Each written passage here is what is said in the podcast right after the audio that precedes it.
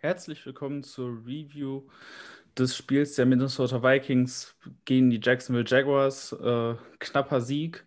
Mein Name ist Jonas Stärk, an meiner Seite Stefan Starke und Christoph Giernert. Erstmal Hallo in die Runde. Hi, oh, knapper Sieg, du hast es schon gesagt. Ähm, Freue mich mit euch ein bisschen über das Spiel zu reden. Ja, Skoll, äh, an so einem siegreichen Montag kann man nochmal auch in diesen dunklen Zeiten einen schönen Wochenstart mitnehmen. Ja, wobei man jetzt dazu sagen muss, also ich glaube, selten war bei einem Sieg die Freude klar über den Sieg so sehr mit Wut vermischt bei mir äh, wie nach dem Spiel gestern, weil da ist doch einiges schiefgelaufen und deswegen mal äh, jetzt gleich einzusteigen, wo habt ihr, also was sind für euch die Gründe, dass es äh, am Ende gereicht hat, aber warum glaubt ihr, äh, ist das so knapp geworden und äh, was waren die Probleme gestern? Also meine ganz, ganz eigene Theorie ist, äh, dass es daran gelegen hat, dass du am letzte Woche auch auf die äh, Vikings getippt hast und wir damit alle auf die Vikings getippt haben, dass deswegen eng wurde. Äh, Karma und so.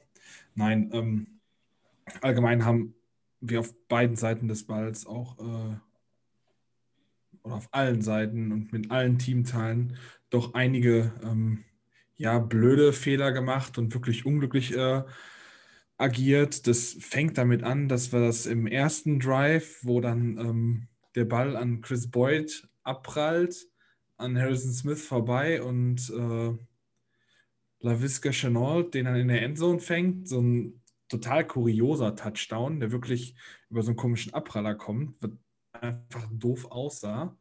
Und man konnte auch nicht wirklich was stoppen oder zu Mike Lennon kommen.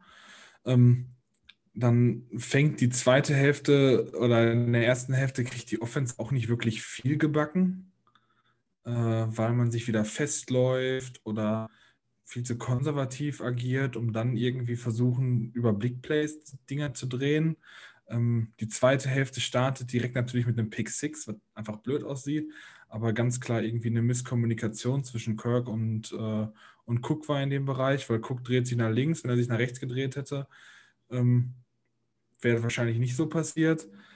Ähm, dann Fumbles, also da ging wirklich überall all was schief und Special Teams brauchen wir auch nicht wieder drüber reden. Ähm, nachdem wir jetzt zwei Jahre von Dan Bailey hatten, wo man eigentlich gar nicht über ihn meckern kann, äh, war gestern ja das auch ein Mitgrund, warum es dann nochmal spannend wurde. Vergebenes Field Goal, zwei vergebene Extrapunkte. Äh, es war einfach irgendwie in allen Mannschaftsteilen der Wurm drin. Dann wird selbst gegen, ja, in der NFL gegen so ein wirklich schlechtes Team eigentlich wie die Jaguars auch schwer. Ja, ähm, ich war selten so mies gelaunt nach einem Sieg wie nach gestern. Ähm, woran hat es gelegen? Tatsächlich, äh, eigentlich habe ich da die Offense als Hauptschuldigen. Eine Mischung aus Kirk Cousins hat wirklich ein schlechtes Spiel gehabt, nachdem wir ihn hier die Wochen für Wochen echt gelobt haben. Und man macht im Coaching-Staff die gleichen Fehler wie fast seit Jahren gefühlt, dass man Delvin Cook 38 Touches gibt. Selbst für Delvin Cook war das ein Karriere-High. Ähm, und zusätzlich dazu, dass die Offensive Line, insbesondere äh, Interior, mal wieder ziemlich schwach aussah. Ähm, ja, das hat uns fast den Sieg gekostet. Das hat uns in Overtime gegen das zweitschlechteste Team der Liga äh, gehen lassen müssen. Und wir haben das Ding gewonnen, weil Mike Lennon Mike Lennon ist. Und ähm, das ist mein Fazit.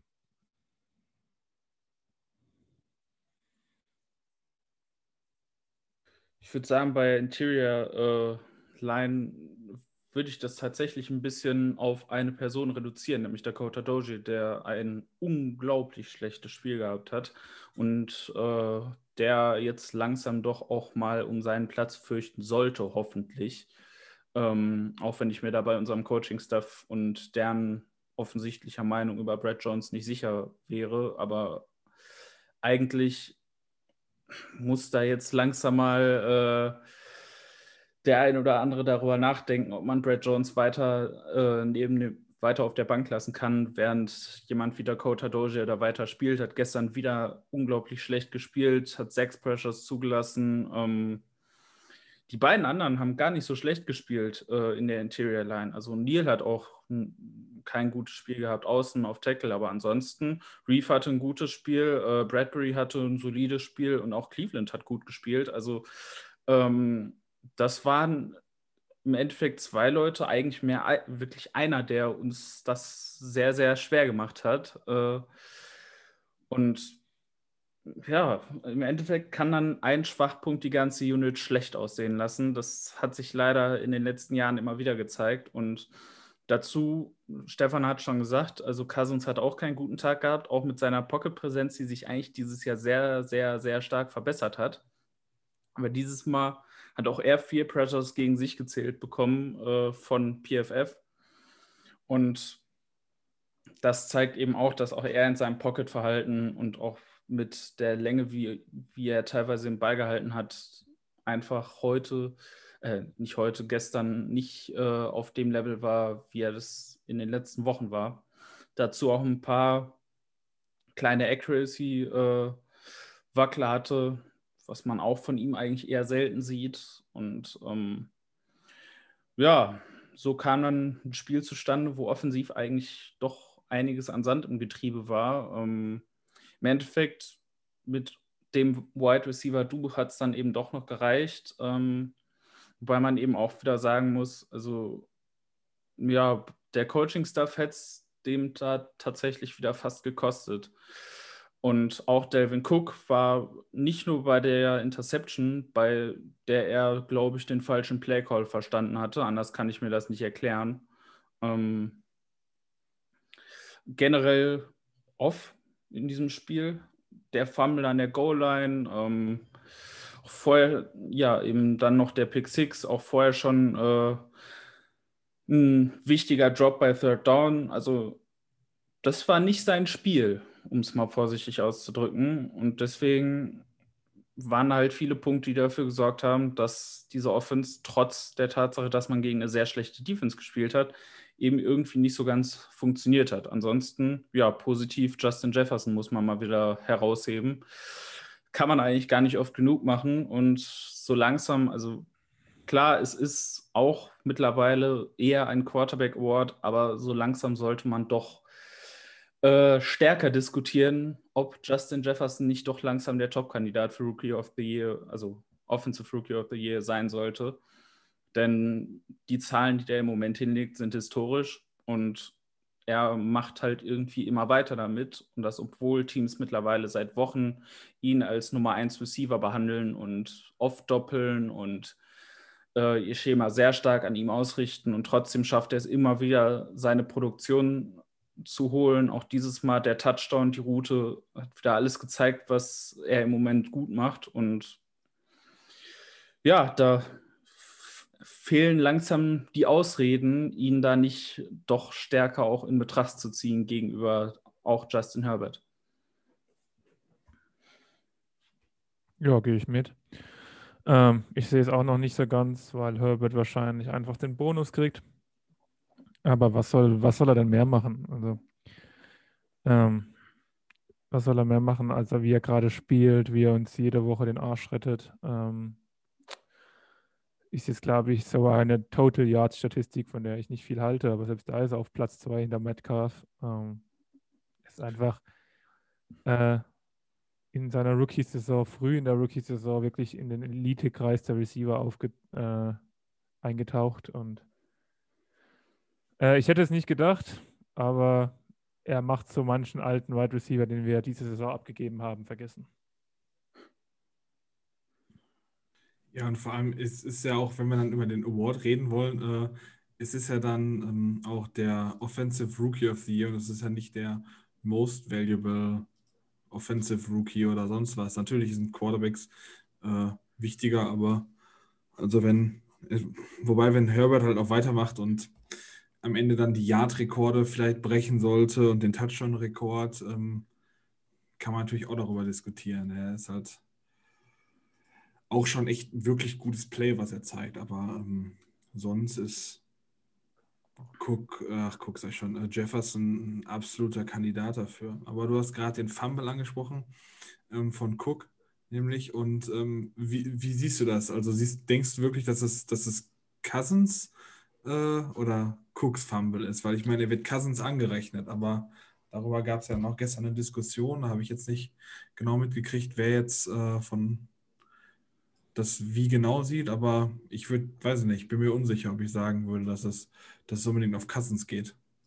Hm, geht es nicht, meiner Meinung nach. Ähm, und also das kann ich auch aus kleiner Erfahrung und auch schmerzvoller Erfahrung sagen, wenn du nach dem Ball greifst beim Handoff, dann geht der meistens verloren. Das äh, lernt man auch in der Landesliga als Running Back schon, dass man eben nicht nach dem Ball zu greifen hat. Das hat Cousins ja auch an der Sideline nochmal gegenüber Cook äh, gesagt. Ja, der Fumble wird Cousins äh, angerechnet, weil das bei jedem Fumble so ist, den der Running Back äh, beim Handoff nie unter Kontrolle hatte. Der wird immer auf den QB gerechnet, aber ähm, da ist auch meiner Meinung nach Cook derjenige, der äh, der da den Fehler gemacht hat, also den Hauptfehler gemacht hat bei der Übergabe, weil er eben genau diesen Kardinalsfehler begangen hat in dem Moment und eben nicht die saubere Pocket dahin gebracht hat, die er als Running Back da eigentlich bringen sollte. Und ja, mh,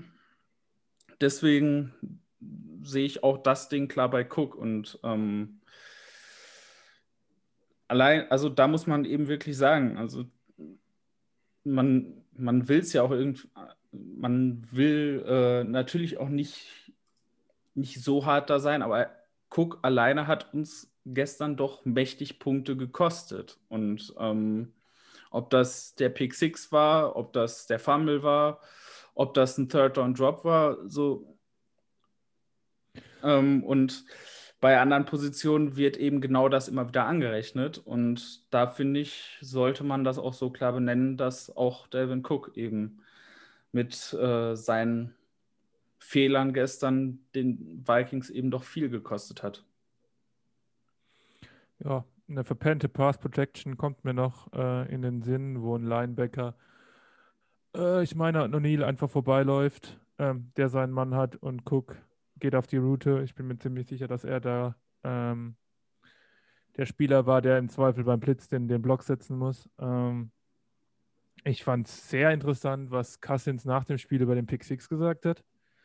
Ähm, weiß nicht, ob ihr das gehört, gelesen habt. Ähm, er meint, ähm, es war eine Misskommunikation und er muss dafür sorgen, dass jeder weiß, welches Play gespielt wird, was mehr oder weniger oh, elegant ausgedrückt ist, Dalvin hat das falsche Play gespielt, meiner Meinung nach. Ja. Ähm, das fand ich sehr interessant, weil Cousins eigentlich so eher der Typ ist, ich nehme Schuld auf mich, auch wenn es mich gar nicht betrifft, was auch nicht immer gut ist, aber es ist so meistens sein Stigma. Naja, gut. Ähm, Cook hatte kein gutes Spiel, da sind wir uns, glaube ich, einig. Ähm, er hat gerade zum Schluss trotzdem noch ein paar gute Runs gehabt, weil auch das Interior Blocking im Run ganz okay war, fand ich. Ähm, die Fehler gingen aber weiter. Und ich finde auch, dass Cousins weniger für die zwei Turnover verantwortlich gemacht werden kann. Dennoch hat er kein gutes Spiel gehabt. Ja. Ähm, schrecklich ist einfach nur, dass wir immer weiter Delvin ähm, oder teilweise andere Backs, auch wenn es dieses Mal fast nur Delvin war, in irgendwelche First- und Second Runs schicken, die dann drei Yards bringen, wenn es gut läuft. Und, ähm, aber das wird sich wohl in diesem Coaching-Staff nicht ändern und ähm, müssen dann auf die Big Plays hoffen, ja. was am Ende gerade so gut ging. Ja, und wir haben es ja auch äh, schon in den letzten Podcasts immer wieder gesagt, die Vikings waren extrem gut bei Third Downs in den letzten Wochen, ähm, was eben zu der extremen Effizienz der Offense im Endeffekt beigetragen hat. Aber Third Downs sind nun mal einfach volatil und da ist eben auch viel statistische, äh, statistischer Lärm dabei. Und da musste man damit rechnen, dass da eben auch irgendwann eine Regression kommt. Die ist in diesem Spiel gekommen und sie ist heftig gekommen. Und gerade in der ersten Halbzeit ist sie gekommen. Und äh, deswegen, ja, war der Spielstand nach der ersten Halbzeit eben, der, eben so, wie er dann im Endeffekt eben einfach war. Und ähm, Nach der ersten Halbzeit war es äh, 9 zu 6, also hey. Ja. ja, aber deswegen ist, hat die Offense halt eben gerade in der ersten Halbzeit auch so mies ausgesehen. Und es ist einfach langsam an der Zeit, dass man im Coaching-Staff be äh, begreift, dass du auch bei First und Second Down mehr als drei Yards benötigst, um eine konstante Offense spielen zu können. Und ähm, da muss jetzt einfach mal gerade bei Gary Kubiak einfach ein Umdenken stattfinden, weil es einfach nicht sein kann, dass man sich bei Third und Second Down immer mit diesen zwei, drei Yard Gains äh, zufrieden gibt. Es ist ja, selbst, selbst wenn sie bei äh, First und Second Down passen, sind das ja oft irgendwelche Dump-Offs, irgendwelche, also wirklich äh, Passplays, wo man das Gefühl hat, okay, die sind jetzt designt, um 10, 12, 15 Yards zu machen, die gibt es doch immer erst bei Third Down. Und das kann es halt irgendwie nicht sein. Und da muss man jetzt einfach auch mal langsam äh, Selbstwahrnehmung äh, finden, was man eigentlich für ein Team hat. Man hat ein Team, was keine zuverlässige Defense hat, auch wenn die gestern nicht so schlecht gespielt hat. Man hat ein Team, welches keine super Offensive Line hat und man hat eben aufgrund dieser Tatsache ein Team, was Shootouts gewinnen muss, um erfolgreich zu sein. Und um Shootouts zu gewinnen, musst du eine aggressive, explosive Offense spielen. Die Vikings haben das Material dazu, sie haben den Quarterback dazu, sie haben die Receiver dazu. Wir haben auch die Offensive Tackles im Pass Protection dafür. Okay, Interior ist nicht so gut, aber ähm, das, das hindert dich auch beim Laufen und das hindert dich eben vor allem, wenn du in offensichtliche Passing Downs kommst, was eigentlich fast jedes Third Down ist.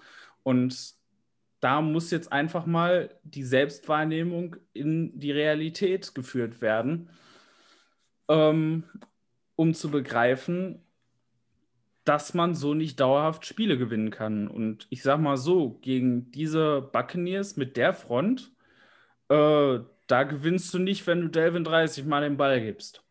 Nee, nicht gegen diese Laufverteidigung.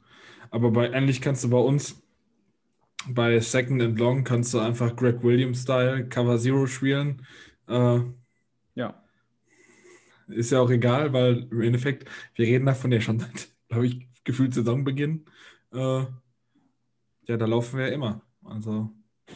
Ja. Es ist, es ist einfach nicht mehr nach, nachzuvollziehen. Also ich, es, ist, es ist so predictable, ja. Also. ich fand es gut, dass wir den Second and One oder Second and Two Sneak ausgepackt haben. Einfach komplettes Down verschenkt. Immerhin haben wir das First Down gekriegt, aber es gibt kein besseres Down als Second und kurz. Da kannst du schön Play-Action spielen. Aber gut, die, die Jacks haben es sinn, sinnvoll gemacht. Die haben gegen uns die Box vollgestellt, dass wir äh, den Ball nicht bewegen konnten äh, im Lauf.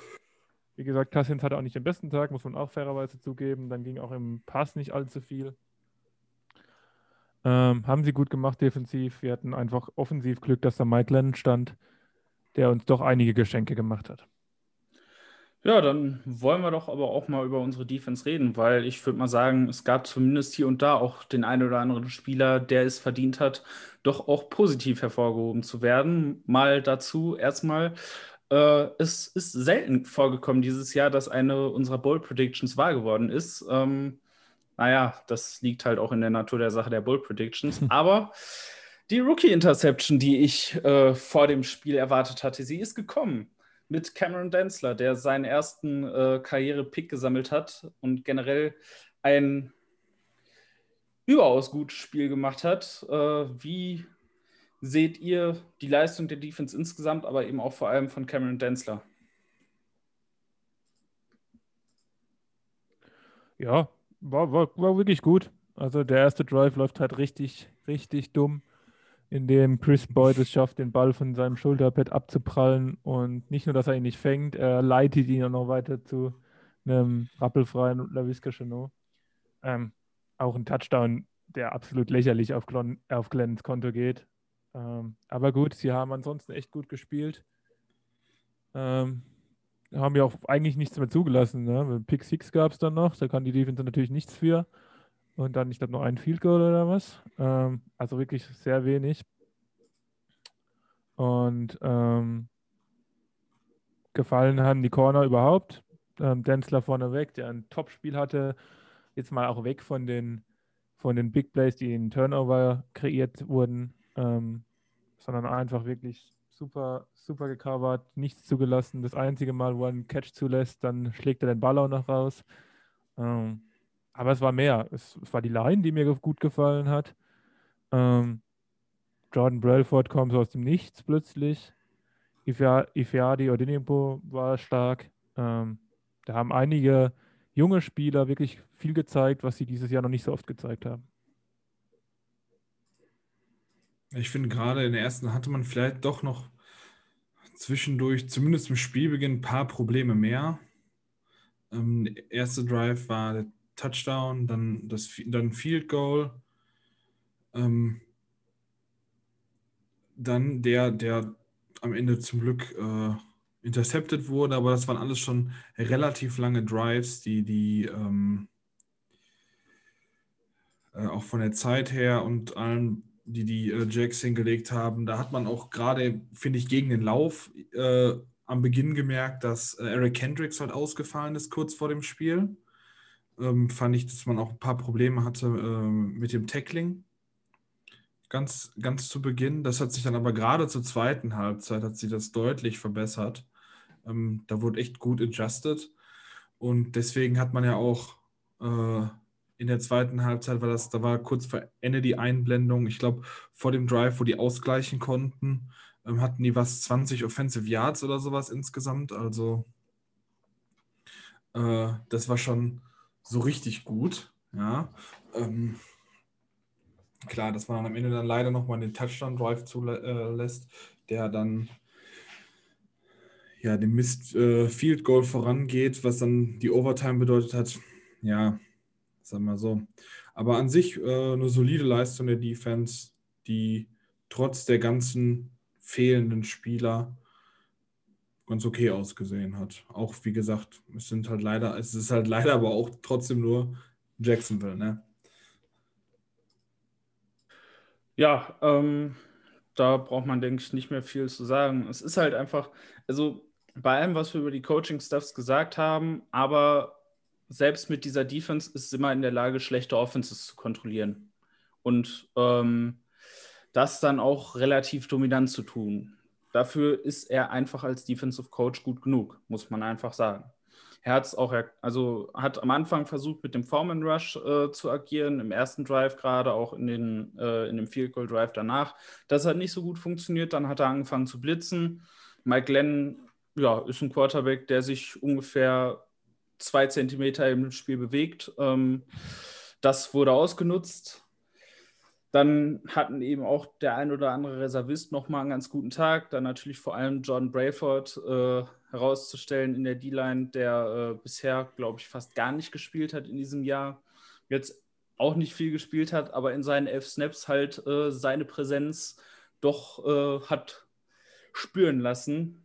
Mit äh, einerseits natürlich dem Forst Fumble, gegen Mike Glenn, den er von hinten rausschlägt. Dann beim Safety war er mit Tifadi zusammen auch mit drin.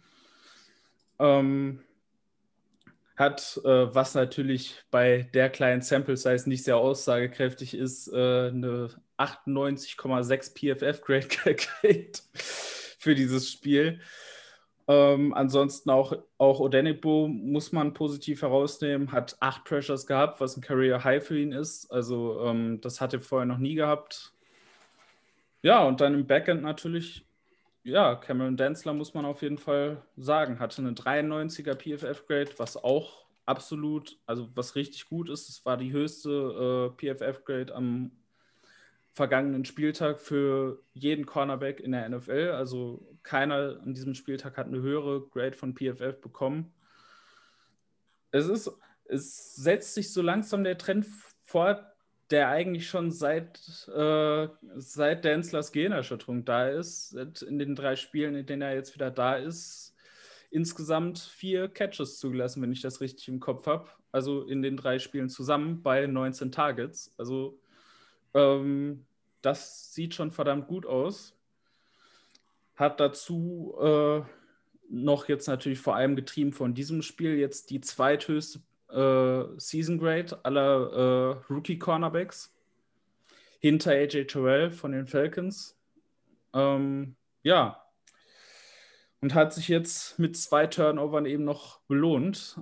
Aber am Ende muss man eben auch sagen, also es war halt doch auch nicht alles gut wieder bei der Defense. Natürlich der erste Drive war unglücklich. Ähm, danach haben die Jaguars halt auch noch halbwegs den Ball bewegt und ähm, bis die Vikings angefangen haben zu blitzen, ähm, ist von dem Foreman Rush halt auch eigentlich mal wieder überhaupt gar nichts gekommen, was eben ein schlechtes Zeichen ist, weil wenn du dann eben wieder gegen gute Quarterbacks spielst, die so einen Blitz, also ein aggressives Blitzing eben ein bisschen besser auseinandernehmen können als Mike, als Mike Lennon, die bestrafen einen dann halt auch dafür wieder.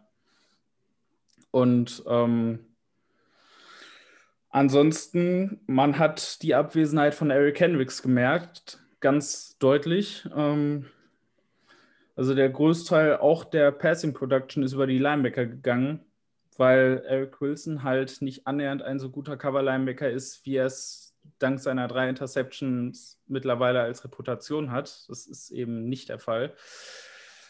Und ähm, ja, dazu noch Todd Davis, der halt eben tendenziell eher ein Runstopper ist. Also man hat, man hat schon gemerkt, dass Eric Hendricks da gefehlt hat. Und man kann wirklich aus Vikings Sicht nur hoffen, dass äh, der in der nächsten Woche zurückkommt, weil sonst muss man eben damit rechnen, dass, äh, dass Brady die Mitte des Feldes doch heftig auseinandernehmen könnte.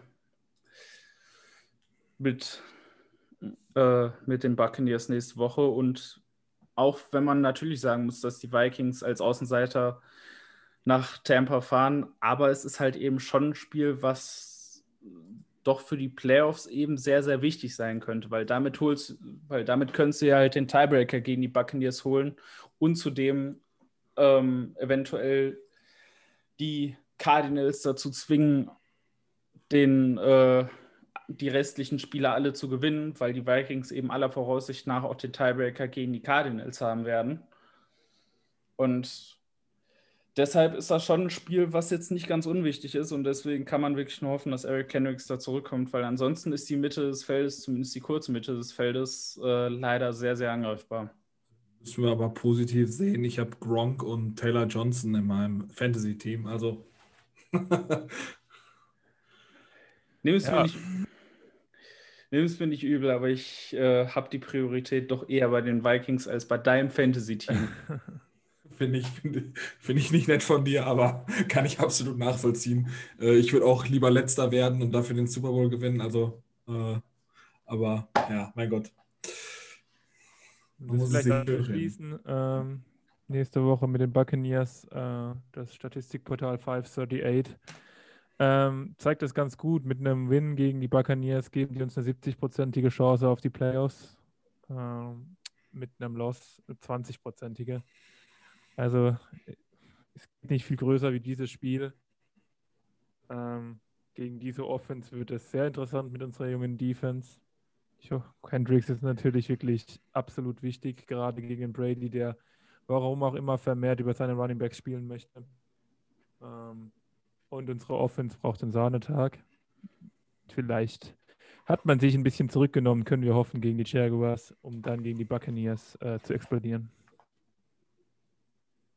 Ja, das kann man wirklich nur hoffen, denn ähm, ja, dass man da als Außenseiter hinfährt, ist, denke ich, klar. Vor allem, wenn man sieht, was eben äh, die Buccaneers auch mit Green Bay dieses Jahr gemacht haben. Also wenn die auf ihrem Top-Level spielen, dann wird die Geschichte halt sehr, sehr schwer, auch wenn der Trend bei den Buccaneers in den letzten Wochen doch eher in die falsche Richtung gegangen ist. Aber ja, sowohl offensiv als auch defensiv wird dann Sahnetag nötig sein. Und wenn auch bei den Vikings-Coaches kein Umdenken stattfindet, dann wird die Geschichte sehr, sehr, sehr schwierig. Ja, das äh, hatten wir schon vor ein paar Wochen gesagt, aber wer von uns hätte vor ein paar Wochen gedacht, dass wir jetzt hier sitzen und äh, über die Playoffs diskutieren? Ähm, also mal sehen. Die Hoffnung ist wieder da.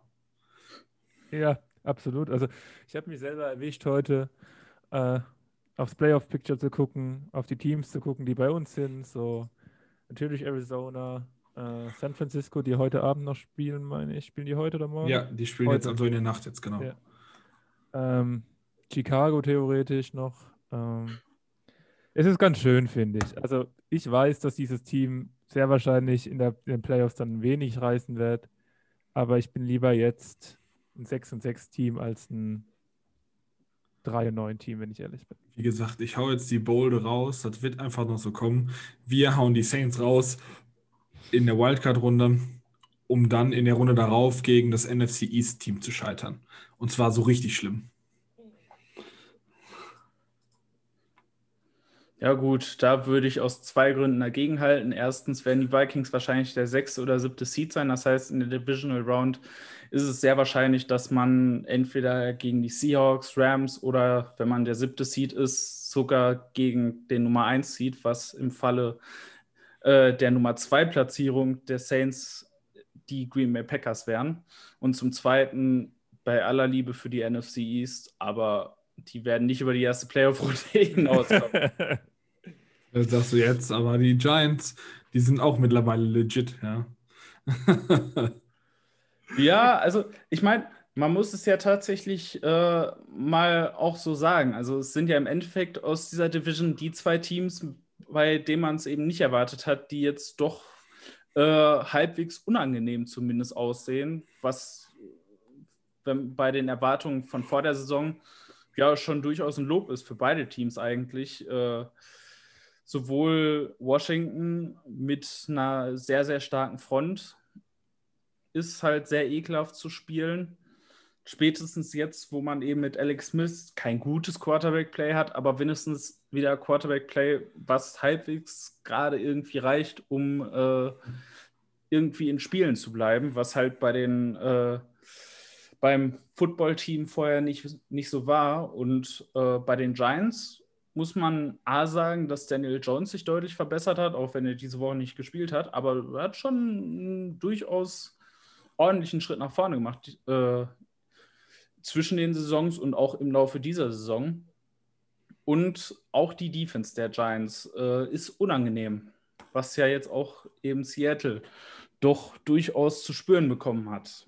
Deswegen, also bei allem Spaß, den wir über diese Division machen, die beiden Teams würde ich tatsächlich gar nicht so damit einbeziehen, einfach aufgrund der Tatsache, dass wir wissen, was die Erwartungen vor der Saison waren.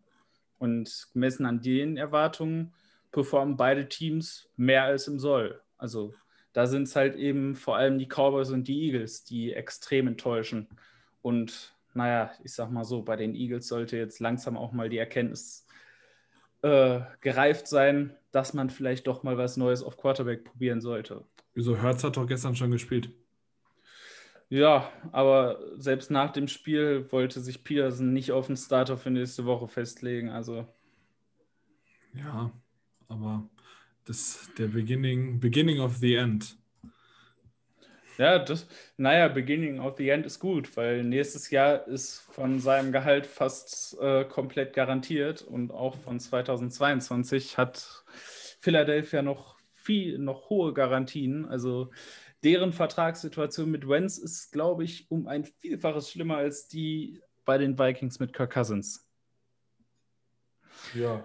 Aber gut, bevor wir zu sehr abschweifen, ähm, würde ich sagen, wir hören uns am Freitag wahrscheinlich. Ja, Freitag wahrscheinlich äh, wieder mit dem Purple People Talk. Dann gehen wir natürlich noch mal etwas tiefer auf das Spiel gegen die äh, Buccaneers ein. In dem Sinne wünsche ich euch allen eine schöne Woche. Genießt die Tatsache, dass äh, die Vikings jetzt zumindest mal für einen Spieltag seit langer Zeit mal wieder im Playoff Picture stehen und dort nicht in der Hand, sondern tatsächlich äh, auf einem Playoff-Platz. Mal sehen, wie lange das hält. In dem Sinne, viel Spaß und Skoll. Skoll. Skoll und bleibt gesund.